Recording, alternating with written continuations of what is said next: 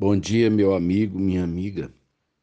Nesse tempo em que a gente anda à cata de esperanças, né? É, eu tenho olhado com, com alegria a chegada da vacina. E eu sei que algumas pessoas é, não acreditam nelas ou têm medo delas, e muitas vezes é, a esperança nos é, é, é, enxertada de enganos para que eu não me aproprie né, da cura. É, eu lamento muito mesmo que muita gente que entende pouco do assunto é, assuste as pessoas simples a respeito da verdade, né?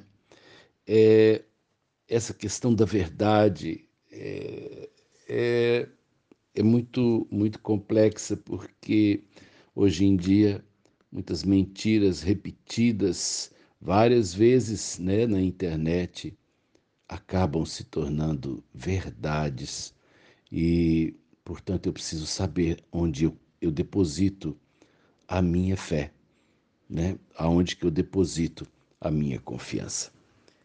É, eu fui levar a minha esposa para fazer uma visita a uma amiga que era terminal de câncer. E ao sair do hospital, ela resolveu parar para ajudar uma senhora comprando ovos, né? Ela estava vendendo umas cartelas de ovos para para melhorar a questão da renda familiar e ela, por compaixão, resolveu comprar a cartela de ovos. E assim solta, uma frase é, desconexa de tudo que elas estavam falando, ela disse para minha esposa: Não tome vacina, viu? Não tome a vacina. E a Cleia riu da, da ingenuidade, ela disse: Eu vou tomar a vacina. Ao mesmo tempo, eu soube que daquelas primeiras, daquele primeiro lote, né, que liberou-se logo após a Anvisa é, aprovar o uso emergencial das vacinas, Goiás recebeu 90 mil doses. E nós somos mais de 7 milhões de habitantes, né?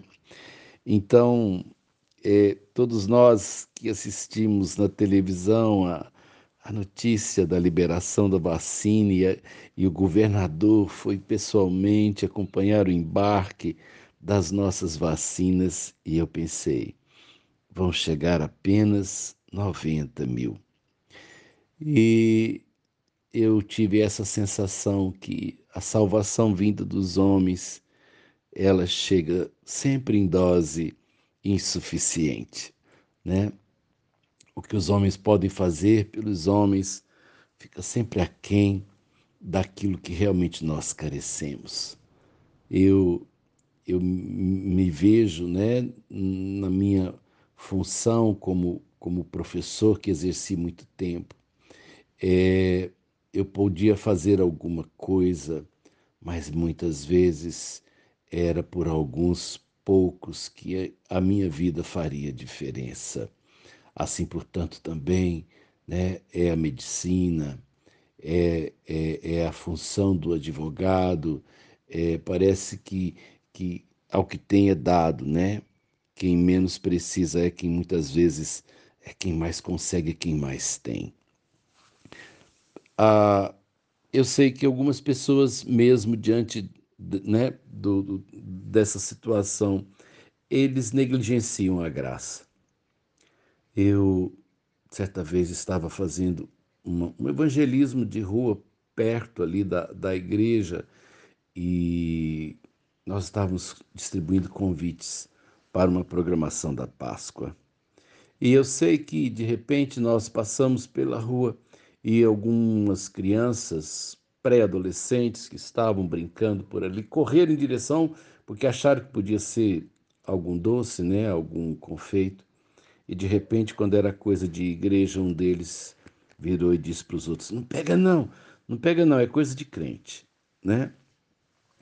É, muita gente tem negligenciado a graça de Deus.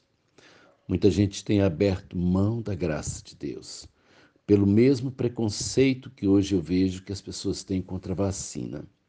Elas não querem Deus, eu creio muitas vezes, porque é, os homens trazem medo, né? E, eu sei que é, muitas vezes as pessoas olham a instituição igreja e por isso rejeitam uma experiência com Deus, porque tem medo dos homens. Não tenha medo do que pode te trazer vida.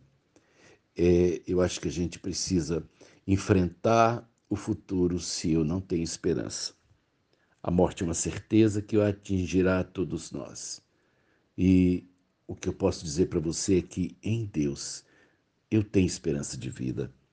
E nisso eu vou apostar minha fé, nisso eu vou colocar a minha confiança. Eu escolhi.